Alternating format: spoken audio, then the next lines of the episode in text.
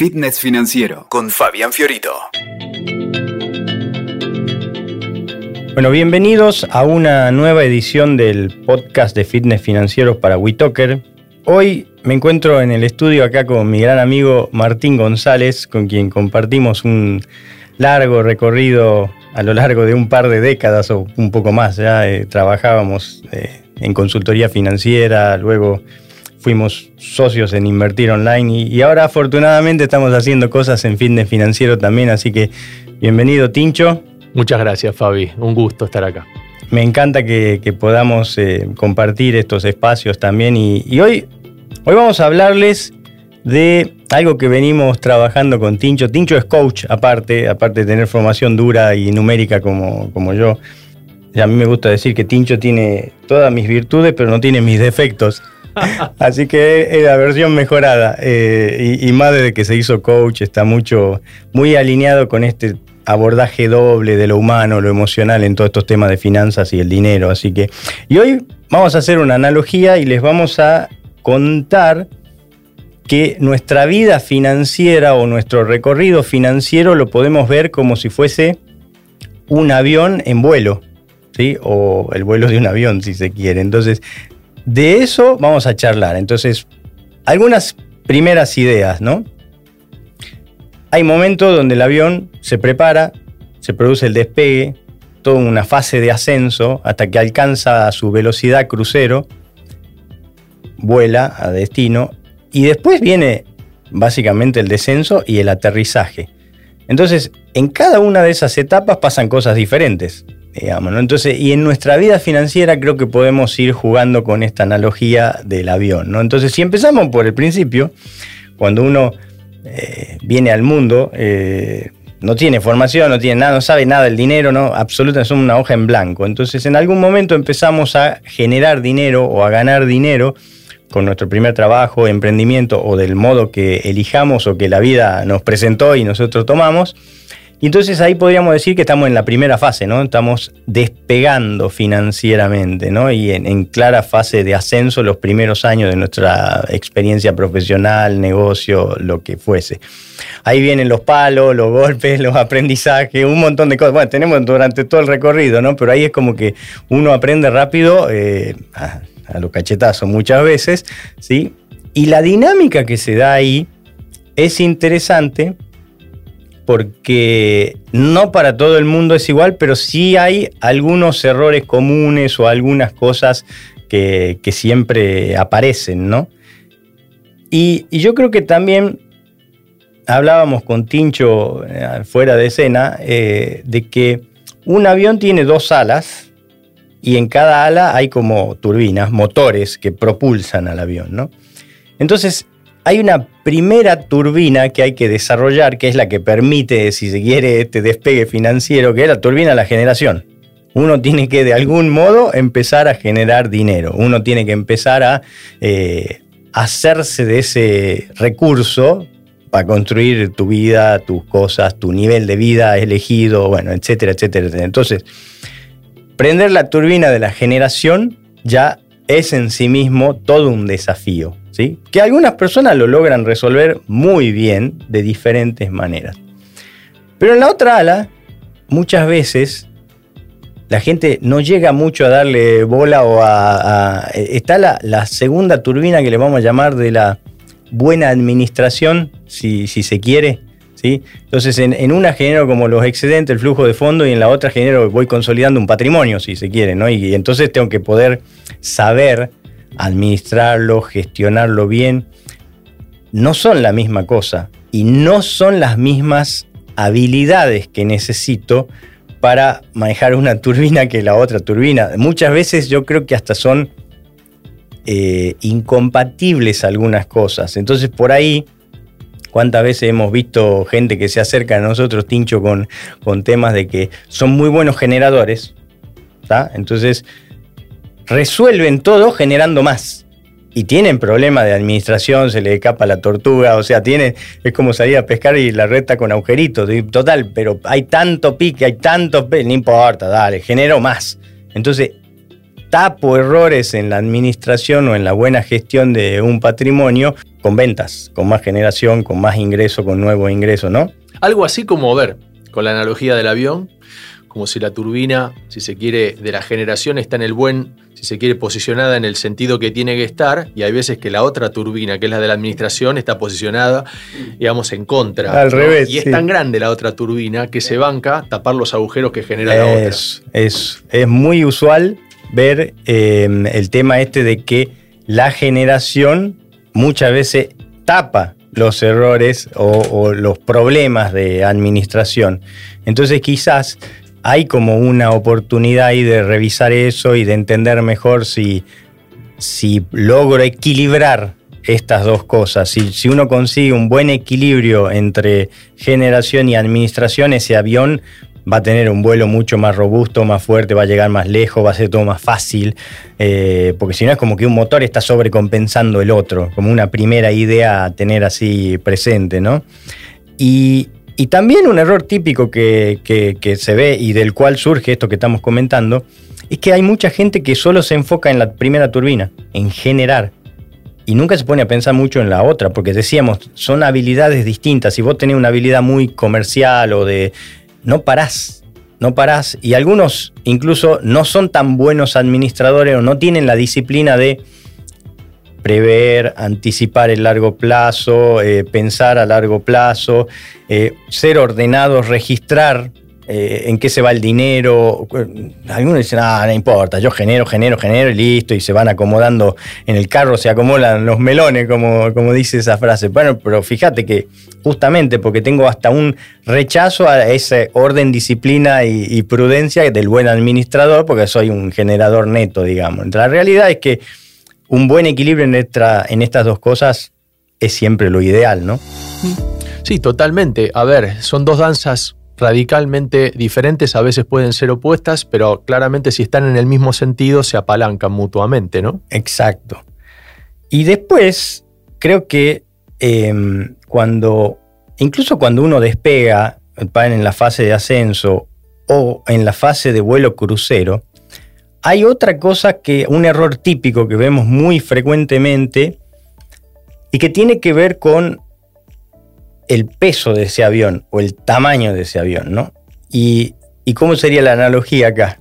Y acá la analogía es, a ver, cuantos más tripulantes tenés, ¿sí? Cuanto más consumen esos tripulantes, cuanto más demandan esos tripulantes y necesitas un avión más grande que va a consumir más combustible, necesitas una tripulación más grande.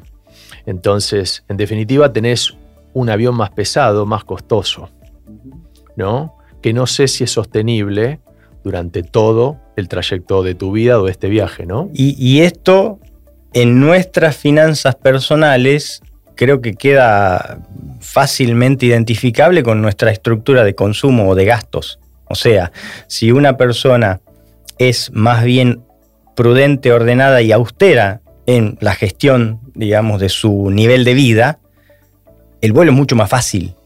Eh, puede llegar más lejos, tiene menos imprevistos, eh, es más raro que se quede sin combustible en mitad del vuelo o que pasen cosas. Digamos, y es más ágil ante imprevistos no controlables. Exacto. ¿no? es lo mismo direccionar un avión para 400 tripulantes que tal vez uno para 20 tripulantes, ¿no? Correcto. Son, mm. son, distintas realidades, obviamente que a todos nos gusta elevar nuestro nivel de consumo y nuestro nivel de vida, a medida que el dinero va apareciendo en mayores cantidades en nuestra vida. Y eso está bien, pero teniendo esta concepción de equilibrio de las dos turbinas, porque si yo elevo siempre mi nivel de consumo contra la primera turbina, que es la turbina de la generación, la realidad es que nunca voy a tener un vuelo tranquilo o me voy a dar cuenta tarde que no tengo un vuelo tranquilo porque nunca consolidé un patrimonio, nunca hice inversiones, nunca puse dinero a trabajar para mí que me permita liberar tiempo en algún momento, dejar de dedicarme tanto a mi profesión, dejar de soltar un poco las horas del consultorio o dejar de tener tantos clientes que lo tengo que atender hasta el sábado porque no me alcanza la vida para otra cosa, mil problemas que aparecen porque no entendí esto mi estructura o mi nivel de vida, el tamaño del avión o el peso de ese avión, ¿sí? me va a ser mucho más fácil, mucho más fácil lograr salud y algo robusto en el tiempo y, un patrimonio consolidado y potente y a prueba de balas, bueno, si yo logro generar muchos excedentes y no me los gasto todo a medida que aparecen. En definitiva, hay como una, un juego ahí que no creo que, no sé, en nuestra experiencia yo pocas veces veo que la gente lo, lo entienda así. Sí, y acá algo importante, ¿no? Estamos utilizando la analogía del avión, de un viaje en avión, que ya tiene cierta jerarquía. Entonces, ¿qué quiero decir con esto? No estamos diciendo que vivas mal, no estamos diciendo que vivas como Kung Fu solo en el desierto, ¿sí? sin ropa, sin bienes, sin nada, ¿no? sino que hagas un viaje en avión, no en colectivo, con una, con una determinada jerarquía, ¿no? Placentero, cómodo y demás, pero una forma, si se quiere, atlética, digamos, que vos no te transformes en un esclavo de tu propia estructura y de tus propios bienes, sino que sea al revés. Exacto, exacto, esa palabra, esclavitud. Muchas veces el exceso de dinero y la falta de buena administración nos esclaviza. ¿De, qué? Y de la misma cosa que nosotros nos construimos, de un estilo de vida eh, grandilocuente que es muy difícil de sostener.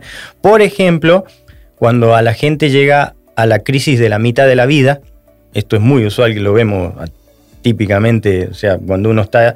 Y se empieza a plantear cambios posibles en su carrera profesional o en su negocio, o que está cansado, o que ya llegó a un cierto lugar donde, che, esto será, no, no, me veo 10 o 15 años más haciendo lo mismo. Bueno, si vos llegaste a ese punto, que tarde o temprano nos pasa todo, digamos, es natural que nos pase, digamos, vamos cambiando, vamos evolucionando, nos aparecen otros intereses, otras aspiraciones, vas a poder gestionar mejor esa transición cuanto más livianita esté el, bicho que te creaste. O sea, si el avión es, es razonable, es más flexible, es más eh, fácil de llevarlo, cambiar de rumbo. Y si es mucho más pesado, vos no podés simplemente apagar la turbina de la generación, que es tu trabajo principal o tu sueldo, por ejemplo, y pensar que vas a llegar a algún destino, se te cae el avión, digamos, ¿no? Entonces hay gente que se, se construyó una cárcel de lujo, pero está ahí. Y no es fácil salir, digamos. Entonces, esto de estilizar o tener muy claro y muy decidido conscientemente nuestro nivel de vida y nuestro nivel de consumo, es otra, otro de los hábitos financieros, de inteligencia financiera, si se quiere, que siempre trabajamos. Y acá no estamos diciendo que tenés que no gastar en nada, no, no, tenés que gastar en eso que sí sabes que te da placer, eh, bienestar, o sea, hay que salir del consumismo que, bueno, porque tengo billetera más gorda, me compro todo lo que quiero, cualquier capricho de mis hijos, de mi... No, o sea, es un, decisiones conscientes, coherentes, tener un plan, manejar presupuesto. ¿Cuánta gente hace la diferencia simplemente teniendo un presupuesto? A ver, eh, Tema controvertido el de los presupuestos porque tenés los que los aman y tenés los detractores que te dicen los presupuestos están para romperse. Eh, para mí, a ver, creo que digamos, hay verdad de los, de los dos bandos, este, pero yo soy un convencido que está bueno tener el presupuesto, por más que después, digamos, haya, si se quiere, imponderables temas que nos exceden nuestro control, porque es el norte. Y en la analogía del avión, yo no creo que pueda existir un piloto serio en sus cabales que pueda despegar un avión sin un destino específico, concreto. Porque dependiendo de ese destino específico, concreto, es la envergadura del avión, la cantidad de combustible que tiene que tener y de vuelta, la tripulación que tiene que tener. Claro. Exacto. Hay veces que nos enamoramos con un determinado destino. ¿sí? Quiero ir desde Buenos Aires a Europa, pero no lo puedo hacer con un biplaza eso. Claro, claro, exactamente. Bueno, planificar, digamos. Es correcto. Y también en esta analogía intercambiábamos ideas con, con Tincho y esto de ajustar bien tu GPS financiero, ¿no? O sea, vos me, decías un poco, no, el, piloto no va a despegar y bueno, a dónde, a ver, y después vemos a dónde vamos. ¿no? O sea, hay un plan de vuelo, ¿no? Un poco está estipulado. Está estipulado el plan de vuelo y lógicamente va a admitir ¿sí? va a tener cierta flexibilidad en el caso de, no sé, que la tormenta no sea más grave de la que yo pronostiqué o la que, digamos, el servicio meteorológico me está diciendo. Siempre va a estar el imponderable, pero el destino, la ruta tiene que estar. Está trazada siempre, digamos. Sí, y está bueno sostener esa ruta, salvo que aparezca este imponderable, ¿no? Porque la tentación a cambiarme de ruta, como a ver, vayamos a una analogía ¿no? de, de, tráfico con nuestro auto, ¿no? Estamos en un carril, se traba un carril, es más tentador pasarnos al siguiente. ¿Y qué pasa? Cuando pasamos al segundo carril, el otro se moviliza, ¿no? La ley de Murphy, dicen.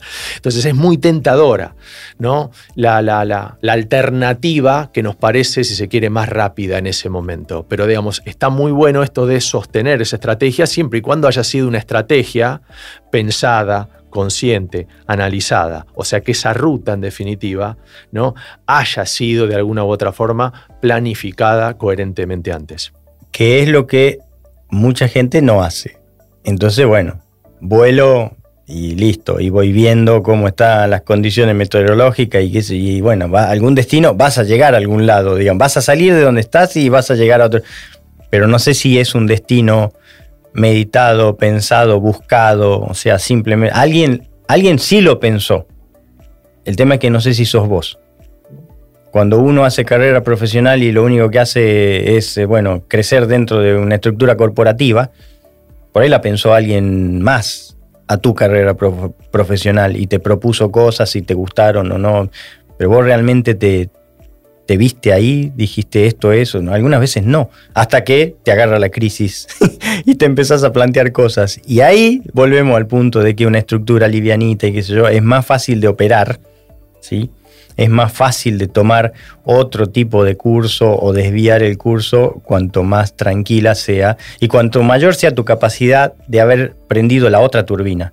La turbina de si vos lograste generar excedentes, ahorrar primero, invertirlos de modo inteligente, quizás la mitad de tu estructura de gasto está pagada por renta de tus inversiones y tu sueldo ya cada vez pesa menos o lo que saca de tu negocio cada vez tiene una dimensión que te da menos compromiso digamos, porque algunas veces no vas a poder hacer otra cosa más que seguir haciendo lo que estás haciendo porque tenés que sostener una fiesta o un circo que te armaste, digamos, pero en la medida que vas diversificando las fuentes de ingreso, que eso tiene que ver con la otra turbina, ¿no? Con tener nuevas fuentes de ingreso que habitualmente vienen de invertir excedentes o en propiedades que las puedo destinar a la renta o a la revalorización o inversiones bursátiles o no sé, criptomonedas, otro negocio paralelo en el que voy invirtiendo, no sé mil cosas que uno puede ir tomando en el curso de eh, conquistar su independencia financiera.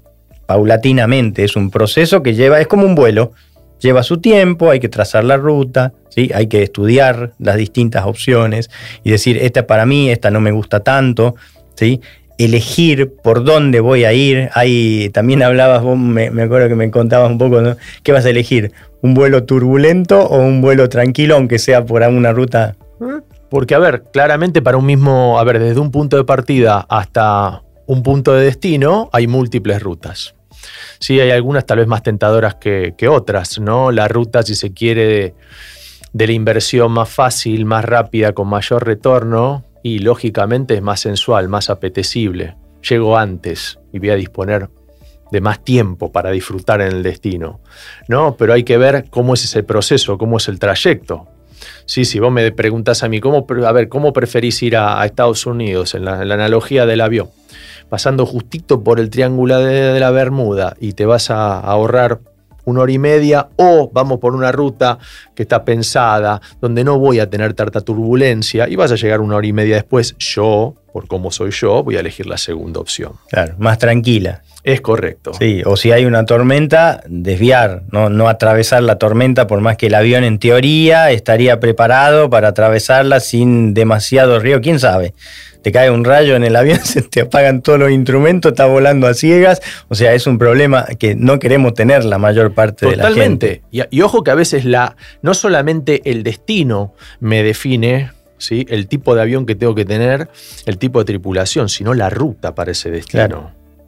Porque tal vez me embarco en una determinada ruta donde mi avión no se la banque, donde mi tripulación no se banque. Correcto. Producto de no estar experimentado o producto de sin número de, cuestiones. Exacto.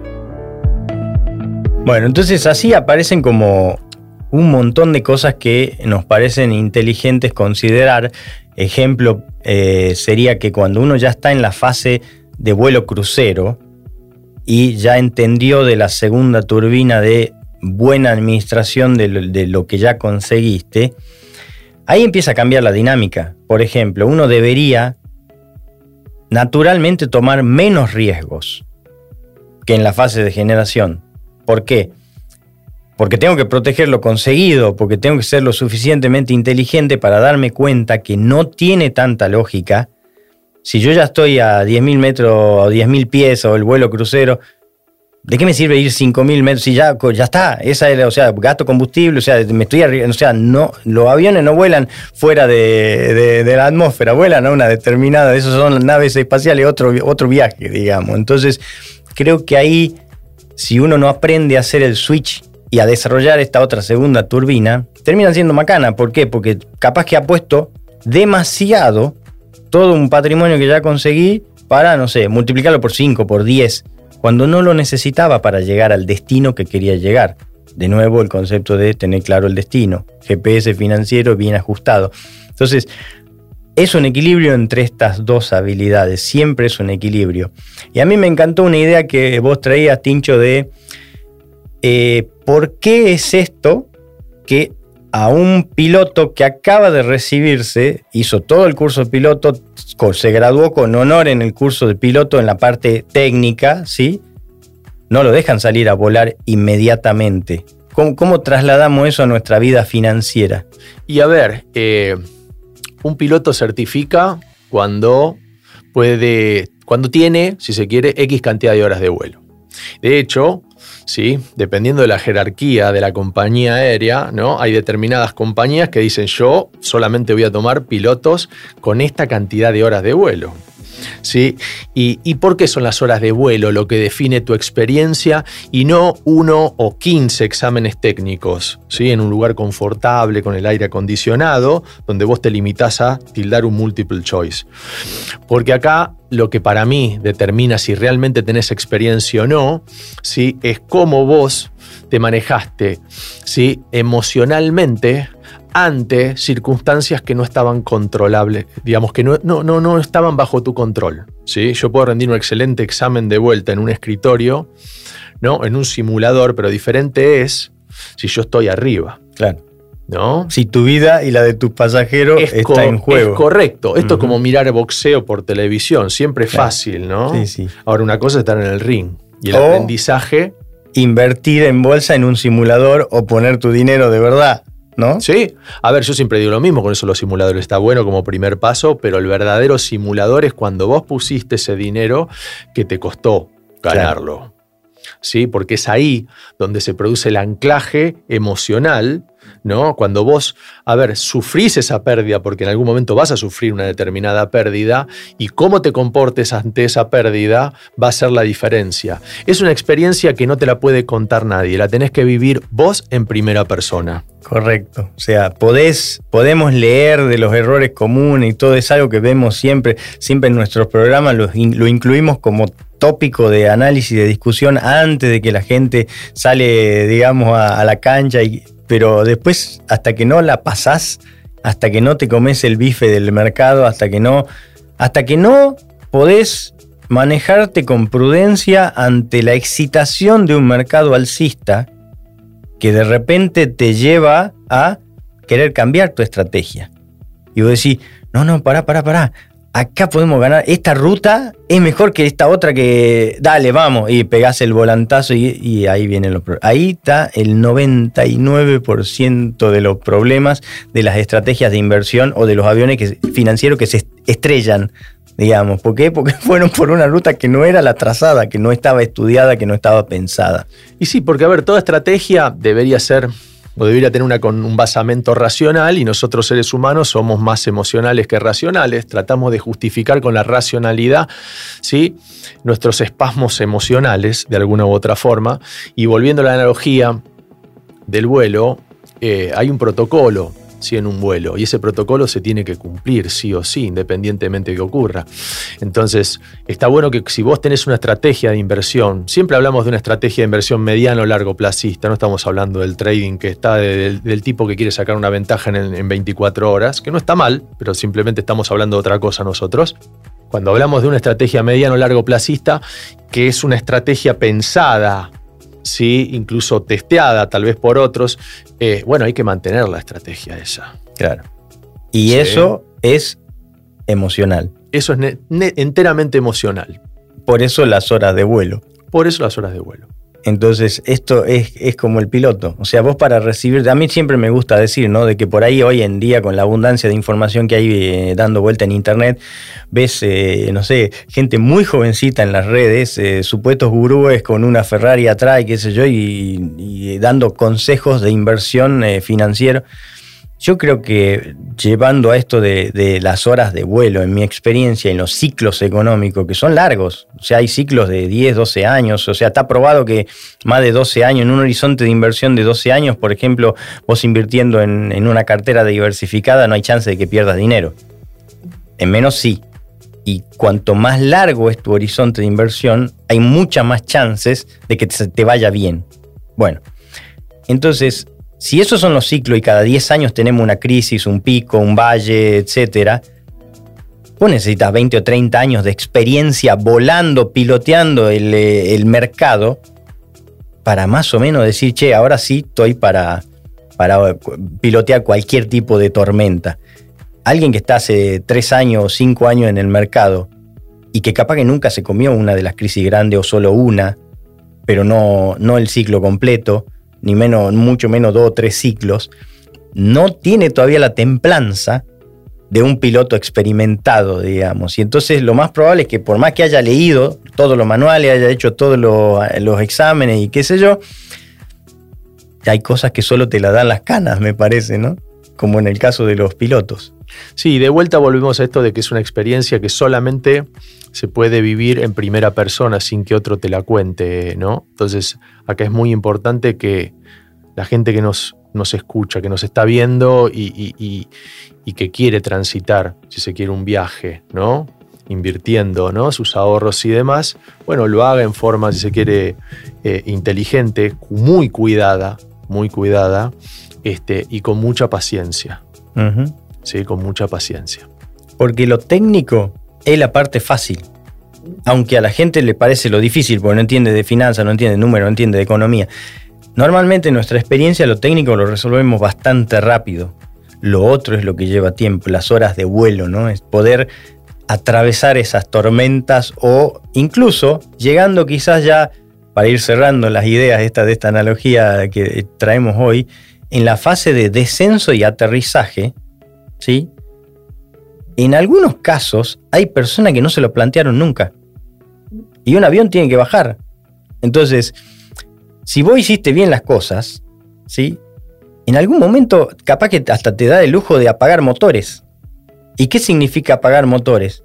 Puedo planear, porque tengo todo controlado, el avión está estilizado y yo ya estoy cerca del destino. ¿Cuál es el destino? Y bueno, en algún momento nos vamos a ir todos de acá, digamos. Entonces, eh, y ahí siempre está el chiste este, ¿no? De que la herencia es un error de cálculo. Entonces hay una invitación también a pensarnos en términos de cuál va a ser nuestro legado. Y nuestro mejor legado por ahí para nuestros seres queridos es educación financiera más que dinero.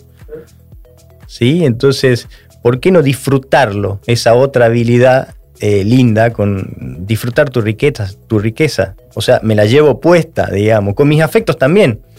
O sea, hay gente que por ahí llega a, no sé, 70 años y se lleva a toda la familia a otro continente a celebrar eh, un cumpleaños, digamos, y está muy bien. Si tenés el dinero y si no estás haciendo ninguna locura porque estás planeando. ¿Sí? Ya te das el lujo de apagar motores o de empezar a consumir más combustible con un viaje que te querías llevar la experiencia eh, con vos, digamos. Entonces es interesante, eh, hay por ahí eh, gente que nunca para de generar, no puede parar, no puede parar, no puede parar, porque lo único que, entonces, siempre una sola turbina. Y no puede parar de generar porque tal vez mantiene sigue manteniendo a lo largo de toda su vida ¿sí? un Boeing para una tripulación de 400 personas, no para una tripulación, sino para 400 pasajeros. Entonces, vos recién hablabas de planear. Para planear, yo en algún momento de mi vida tengo que comenzar a hacer más flexible mi avión, a achicarlo ese avión. Y de vuelta, seguimos viajando en avión, ¿eh? No me estoy tomando el colectivo 60 acá en la esquina, seguimos viajando en avión, pero lo voy bajando, voy bajando la envergadura de ese avión que me permita sostener su planeo mucho más años.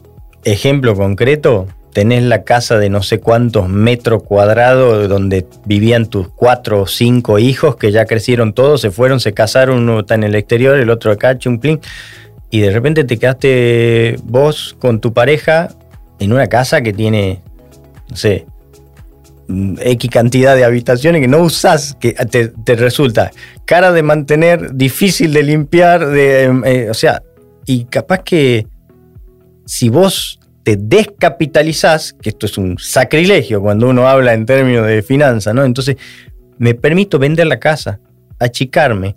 ¿Para qué? Para conseguir un estilo de vida mejor todavía. ¿Por qué? Porque ese excedente o me lo puedo invertir en mí, ¿sí? En disfrute, ¿sí? O puedo invertirlo para que me genere nuevas rentas que me permitan hasta irme a alquilar y probar no sé, en cierta etapa de mi vida, como ya estoy más retirado, como puedo teletrabajar si quiero, o directamente no estoy trabajando, me alquilo algo, no sé, tres meses, una temporada en, un país latinoamericano, en el Caribe, en no sé, donde quiera, en Europa. O sea, hacer una vida que si no ponemos estas alternativas sobre la mesa, cuando las queremos considerar ya es demasiado tarde. Entonces, ¿por qué no hacer un diseño consciente de vida en esa fase y aterrizaje y planificarlo súper bien a eso. Planificar temas de legado, de herencia, de impuesto, el tax planning de mediano y largo plazo, hacer eficiencias ahí, para que tu dinero que tanto te costó no se vaya ni en honorarios de abogado, ni en impuestos eh, imprevistos que nunca te pusieron, no, o, generes problemas familiares porque nunca hiciste lo que tenía que hacer antes y dejaste, en vez de dejar eh, bienestar, dejaste problemas a tus afectos. Entonces hay como mucha tela para cortar en lo que creo que se llaman estas habilidades financieras en el ciclo de vida de una persona. Entonces acá, con, para ir cerrando un poco, ¿no? Esto de la analogía del avión que despega, eh, alcanza su velocidad y, después eh, baja. Bueno, en nuestra vida financiera, ¿por qué no tomarla de la misma manera? Entonces hay distintas habilidades y distintos aprendizajes que vamos a tener que ir atravesando en cada una de esas partes. Y como vos decías, Tincho, gran parte de esos aprendizajes son emocionales y no técnicos. La parte técnica no es tan importante.